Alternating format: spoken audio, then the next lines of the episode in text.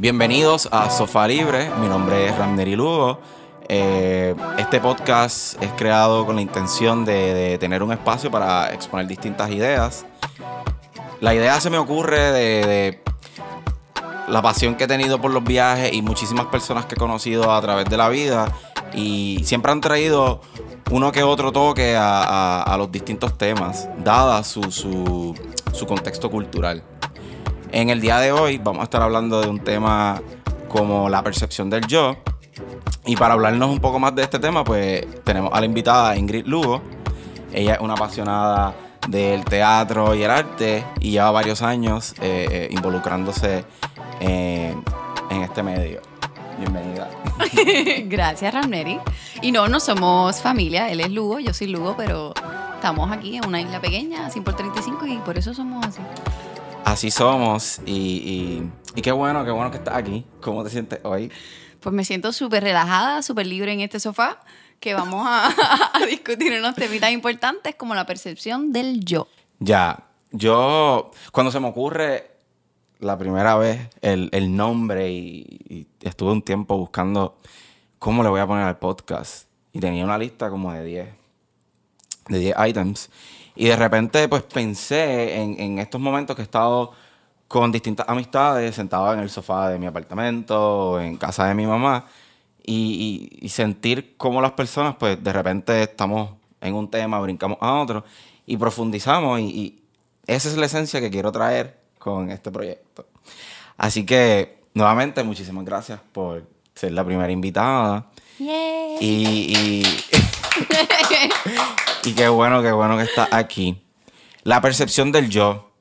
Yo pienso percepción del yo rápido en, psicología, ¿no? Cuando hablan del yo, del ego, del superego. Y también, de repente, cómo me siento yo en, en todo este plano terrenal, en este espacio. En el mundo de la actuación, uno encarna distintos yo dentro de tu experiencia hasta el momento, ¿cómo, cómo ha sido ese proceso? Eh, retos que hayas tenido, en fin. El sofá libre es tuyo. okay. Bueno, pues te cuento que dijiste la, la psicología y la psicología está muy atada a la actuación. Para mí la actuación es, en una palabra, el mero hecho sentir. Y sentir involucra muchas ideas eh, también porque es lo que yo estoy sintiendo mientras estoy trabajando una pieza o lo que tú estás sintiendo cuando, cuando ves la pieza. Y no, es, no son las mismas conexiones. Y dentro, por ejemplo, muchas personas les ha sucedido que tienen una percepción de ti cuando tú entras a un trabajo o te conocen como amistad.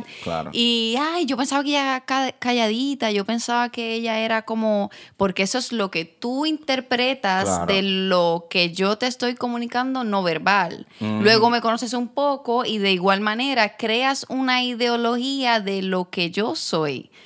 y a veces eh, también viene atado a, ah, esta persona me decepcionó o esta persona no era lo que yo pensaba, porque es en realidad lo que tú interpretaste de esa persona que no era esa persona. O mm. tú creaste que esa persona me va a cumplir en, qué sé yo, llegar a la fiesta o me dijo que sí o yo entendí que asumiste.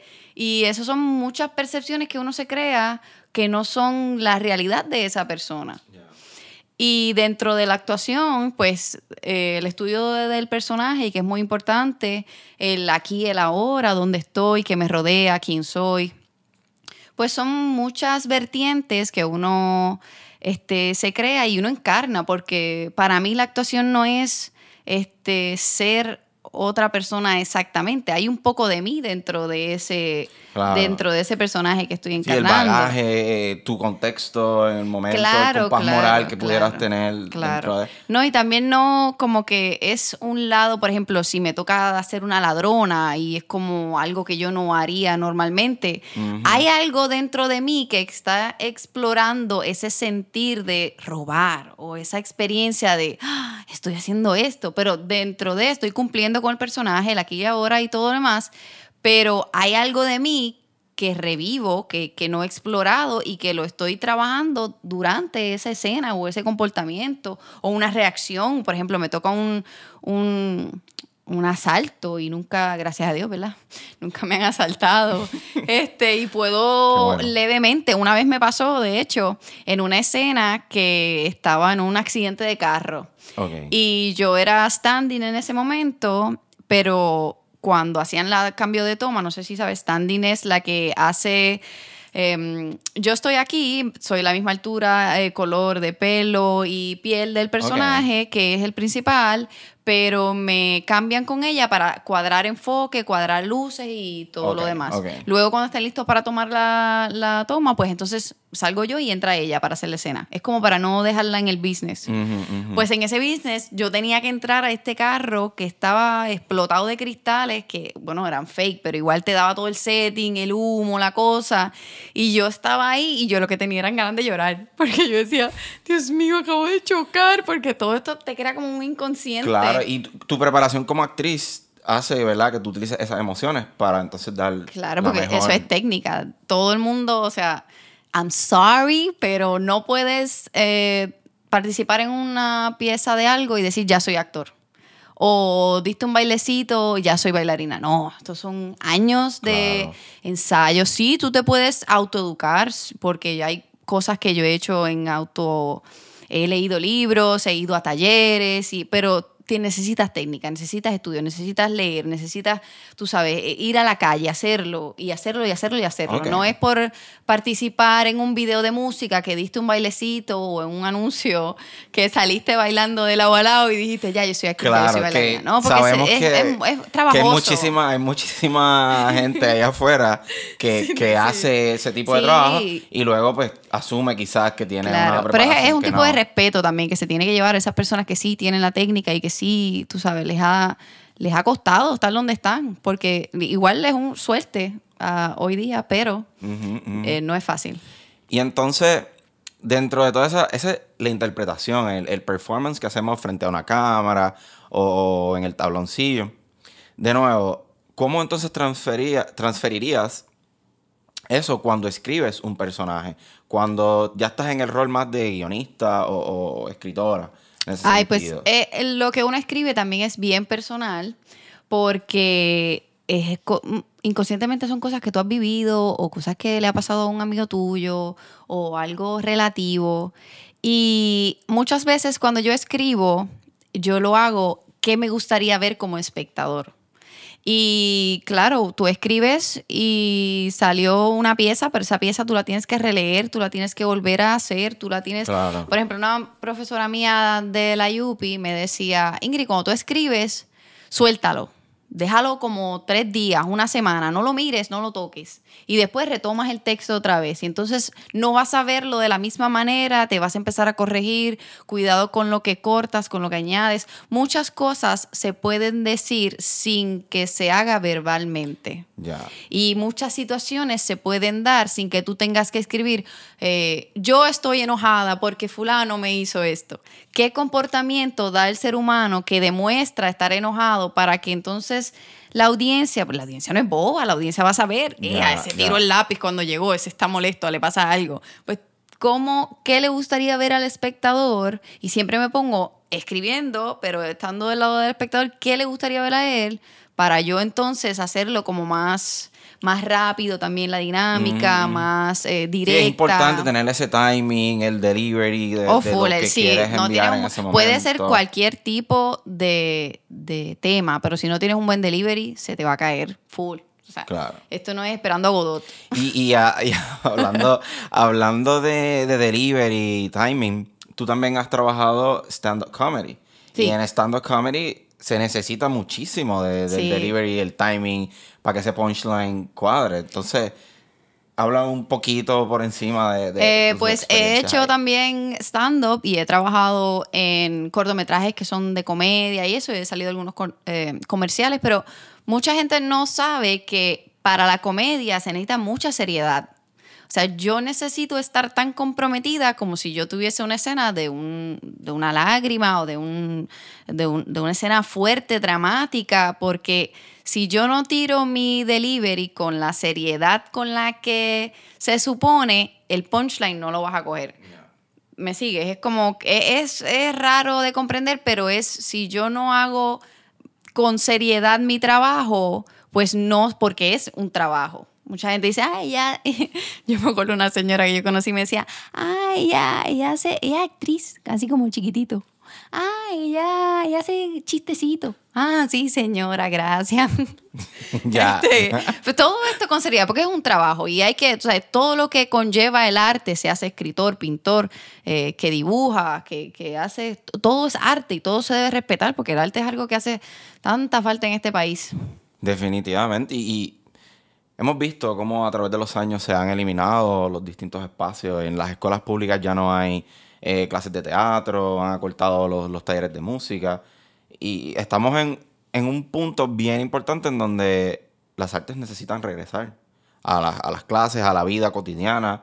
eh, mayor existencia de museos, espacios de teatro accesibles para que todo el mundo se pueda, ¿verdad? Eh, experimentar. Claro, no, y el teatro de- a- alrededor de toda la vida era el que contaba las cosas cuando pasaban en la época medieval, en todo. Quien transmitía la noticia de qué estaba pasando en la realeza o en, la, o en donde sea eran los carromatos, los, los teatreros, los que contaban los chismes, los que decían la actualidad. Claro, lo que... la serie más reciente que he visto, The Witcher, tienen el rol del bardo. Entonces los bardos, pues, básicamente hacían poesía o, o poesías cantadas de las hazañas que han hecho estos héroes. So, tiene como que algún enlace, ¿no? De cómo se permea quizás esa historia o lo que pasó por medio de, del arte. Sí, no, todo contando historias a través de los años y no, y que para mí toda persona, seas maestro, seas lo que sea, abogado, todo el mundo debe coger clases de teatro, porque el teatro te ayuda para tener una buena dicción, para tener más eh, confidence en ti, te ayuda para, no sé, como para, para poderte expresar más y, y ser más presente en el momento. Ya, no es que ya. vayas a ejercer la carrera, pero sí te da como un como un grasp. ¿Cómo se dice grasp en español? Estoy Un agarre. un agarre. Un Estoy agarre. como gringa ahora. Te, te, te da un agarre de, de como que de tener más presencia. Ok, ok. Y entonces, moviéndonos más a... Hemos hablado, ¿no? De este rol importantísimo que ha tenido el arte, eh, pues para llevar mensajes, llevar noticias importantes. Ya lo- los personajes, ¿no? Cuando estamos dentro, dentro de un personaje, esa visualización que uno tiene, eh, y pensando también en los distintos actores que han tenido el mismo personaje, pero le dan como que su toque. Pensando en todo eso, en, en tu carrera o, o lo que tú has visto hasta el momento, ¿qué opinión tienes sobre eso o, o- o cómo lo ves? Todo depende de la manera de, de interpretar, porque si tú ves este Romeo y Julieta, tú sabes lo que va a pasar en Romeo y Julieta, tú sabes que se van a morir los dos. Pero es cómo ellos me van a presentar a mí Romeo y Julieta. Y ahí está la magia. Ok. Hay millones de versiones de Romeo y Julieta en el mundo y tú sabes cómo va a acabar la pieza. Pero tú quieres ver cómo ellos te cuentan la historia. Ok. Y ahí O sea, que está la, el- la- la creatividad que, que trae consigo ese nuevo director. y la ese nuevo percepción y la, y la percepción que tienes.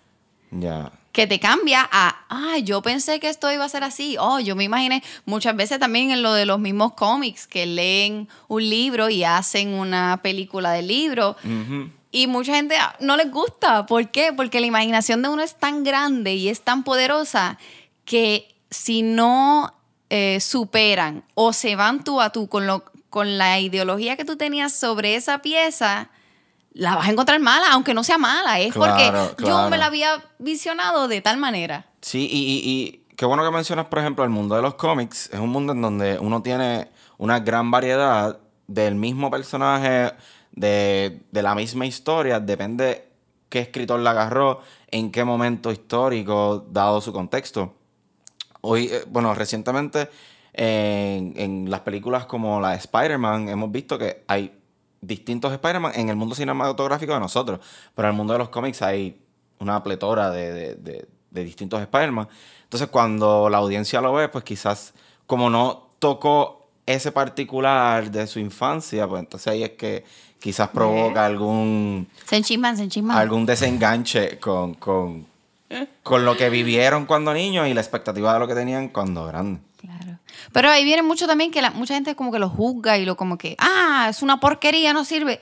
Es una buena interpretación de lo que hicieron. Lo que pasa es que no cumplieron con tus expectativas y, y por eso estás mordido, pero el mundo sigue. tú sabes, Claro, No tienes claro. por qué enchismarte por eso. Y, y de igual manera, este, cuando, cuando pensamos en toda esta diversidad que existe de, de- de- de todos estos personajes, pues igual cuando alguien te conoce, no necesariamente te, te visualiza de la misma manera que, que tu madre o que No, tu y yo he tenido eh, gente que me ha detenido en la calle. Eh, que, por ejemplo, salí de hacer una pieza de teatro y ya está como de camino al parking y me hablan y me tongonean como si yo fuera el personaje y es como que, bueno, te voy a complacer, pero no es lo que yo soy, pero Ya, si eso ya. te hace Sí, feliz. soy- o exacto, sea, yo tampoco me yo. voy a venir de amargada de, mira, este, ¿por qué me está hablando así? No, porque eso es como una magia que es, que ellos, que es lo lindo, porque ellos se quedan con eso.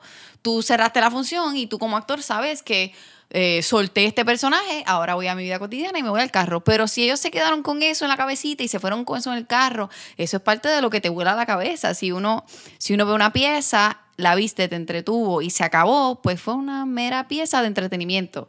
Pero si hay una que te vuela la cabeza, es la que te deja pensando, la que estás en el carro, la que hace una retrospección, la que le quieres contar al amigo y decirle, Claro. mira, acabo de ver esto, me pasó esto, ¿cómo tú lo interpretaste? ¿Qué te... pa-?" Pues no sale de mí como que tumbarle esa expectativa a esa persona Porque ya y tiene- le sigo la línea, igual eh, eh, inconscientemente es promoción para mí porque salimos de la escena y todo, pero él se quedó con la buena experiencia de que me conoció, que fui amable con él y, y en parte si se toma una foto o me taguea o lo que sea, pues como que, eh, dándome promo, gracias. Pero qué, qué chulo eso, ¿verdad? Cuando se logra crear esa conexión, esa ilusión, como una barrera, pero, pero invisible del personaje que creaste y luego quién tú eres, el yo. Esa, y, y dándole como que la vuelta completa de la percepción del yo, ¿no? Ya tú has creado varios yoes, si ese es el plural de yo. Y Varias entonces personalidades. tu, tu audiencia pues, pues logra agarrar esa, esa conexión. Igual, pues, como te mencionaba anteriormente, cómo, cómo te ve tu, tu, tu madre, cómo te ve tu hermano. Y al final del día, suena una idea así media extravagante, pero existen tantos yo, Tantas versiones de tantas yo, versiones sí. de yo allá afuera con cada persona que tú has conocido a lo largo de tu vida. Con una persona que tuviste una sola vez, una persona que tú ves en repetidas Algo ocasiones. efímero, pero impactante Ajá, también. Ajá. O sea, conocí a esta persona en un autobús en Colombia y esa persona se llevó una percepción en particular diferente o distinta a la que tiene eh, Omar, la que tiene mi hermano. Pero es curioso, porque entonces en el mundo de los cómics, por ejemplo, se crea como que este universo paralelo aparte de cada versión de ti y cómo interactúa con, con- con sus alrededores. By the way, un saludito a Omar, que es el que nos está grabando. Gracias, Omar. Omar es nuestro ingeniero de sonido. Eh, pero sí, sí, a veces me voy como que en un viaje pensando en todas estas cosas y, y Los de, viajes son enriquecedores. y de repente, Definitivamente. De repente en el, mundo de la actuación pues se siente que, que es algo así. Hemos tenido cuantos actores que han interpretado a Batman, a James Bond, cargan la esencia de lo que el personaje fue en su inicio, pero A su, a su estilo. Su porque estilo. entran con su bagaje, como tú dijiste al principio. eh. Con, yo voy a interpretar este personaje, pero es diferente, claro, porque yo le estoy dando un poquito del yo. Y ahí como yo lo interpretaría, siguiendo las normas de el personaje es estas características, bla, bla, bla, pero tú le das un poquito de tu esencia a ese personaje. Y es importante la esencia. y ser genuinos dentro de, dentro de todo. Eh, y hablando ¿no? de, de- ser tan extrovertido y abierto, ¿qué piensas de las personas al revés, introvertidos, eh, que son un poco más cerrados, tímidos? pues todo el mundo, ¿verdad? Tiene su, su manera de ser y yo no tengo nada en contra de que seas tímido, que seas calladito. Eso es bueno también, porque a veces eh, está el yin yang, ¿no? El balance. El balance. Pero es mejor y factible para ti si en vez de estar en un caparazoncito chiquitito tengas una esencia y no, o sea, tú puedes ser callado y llegar a un salón y que la gente sepa que tú llegaste. Porque es- llegar a un salón y ser escandaloso igual puede pasar desapercibido. Ya, ya. No necesariamente es ser loud y ser como que all over the place, estar en todas. Claro. Pero es tener una esencia, eso lo lleva uno, no sé, es como un brillo que uno tiene que tú te dejaste sentir. Y, y lo que hiciste fueron como dos palabritas o algo, pero es algo como que él llegó y, y reconocí que él llegó. Ah, tú me hablas de fulano, el que tenía, qué sé yo, aunque, te, aunque digan, él es el que tenía la camisa azul. Sí, pero te- como que te dejaste sentir, no pasaste desapercibido Ajá, en el la manera en que te comportaste, cómo te presentaste. No es ser, eh, estar en todas partes, es tener una esencia. Y ahí eh, puede ser una esencia tímida, pero, pero tienes tu esencia y llegaste y te dejaste sentir. Sí, estoy de acuerdo. En mi, en mi, en mi experiencia, yo he estado, en- yo he estado como en los dos charcos. Hay veces que estoy, me siento más extrovertido, hay veces que estoy más introvertido, pero definitivamente siempre sale como que esa pequeña fibra que eres tú y, y- y te das a reconocer en, en el espacio en donde has llegado. Claro. Y de nuevo, eso es, eso es lo, lo- lo bonito y lo, y lo lindo, porque luego esa percepción del yo, independientemente cómo te puedas sentir en ese día, pero sigue siendo tú. Y sigue siendo esa esencia genuina de ti. Y, qué bueno, qué bueno que, lo reconocemos y que estamos, estamos hablando sobre este tipo de cosas. Aquí en el, en el sofá libre tengo muchísimas ganas y, la iniciativa de que continúe abriendo el espacio a, otras personas. Agradezco mucho a, Ingrid por aportar tus conocimientos en, esta, en este primer episodio, por ser la primera invitada y, y darnos un poco sobre sus perspectivas dentro del mundo de, de la actuación, el arte. Eh, algo más que quisiera añadir. Este, nada, en realidad, sofá libre a mí no me gusta, a mí me encanta. Pues Randeri Lugo fue la voz, Sofá Libre el espacio y próximamente más episodios en, en- en Spotify, así que pueden seguirnos en Spotify, en, en Apple Podcast y las distintas plataformas. Así que hasta la próxima, eh, este fue el primer episodio y espero que haya sido de su agrado. y si te gusta, compártelo. Chao. Por favor.